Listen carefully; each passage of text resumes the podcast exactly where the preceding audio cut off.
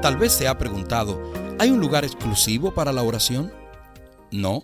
Podemos orar en cualquier lugar. Podemos dirigirnos a Dios sin importar cuál sea el tiempo, el espacio o el motivo. Nehemías, por ejemplo, oró mientras cumplía con sus deberes como copero del rey. Nehemías 2.4. Daniel lo hacía en su habitación. Daniel 6.10. Jesús acostumbraba a orar en lugares solitarios. San Marcos 1.35. El mártir Esteban oró cuando sus enemigos lo apedreaban. Hechos 7.60. No obstante, sería bueno que todos pudiéramos tener un lugar exclusivo y personal para la oración, un sitio apacible, seguro, donde podamos estar solos y comunicarnos con nuestro amado Dios y abrirle nuestro corazón en adoración, confesión, alabanza, súplicas e intercesión.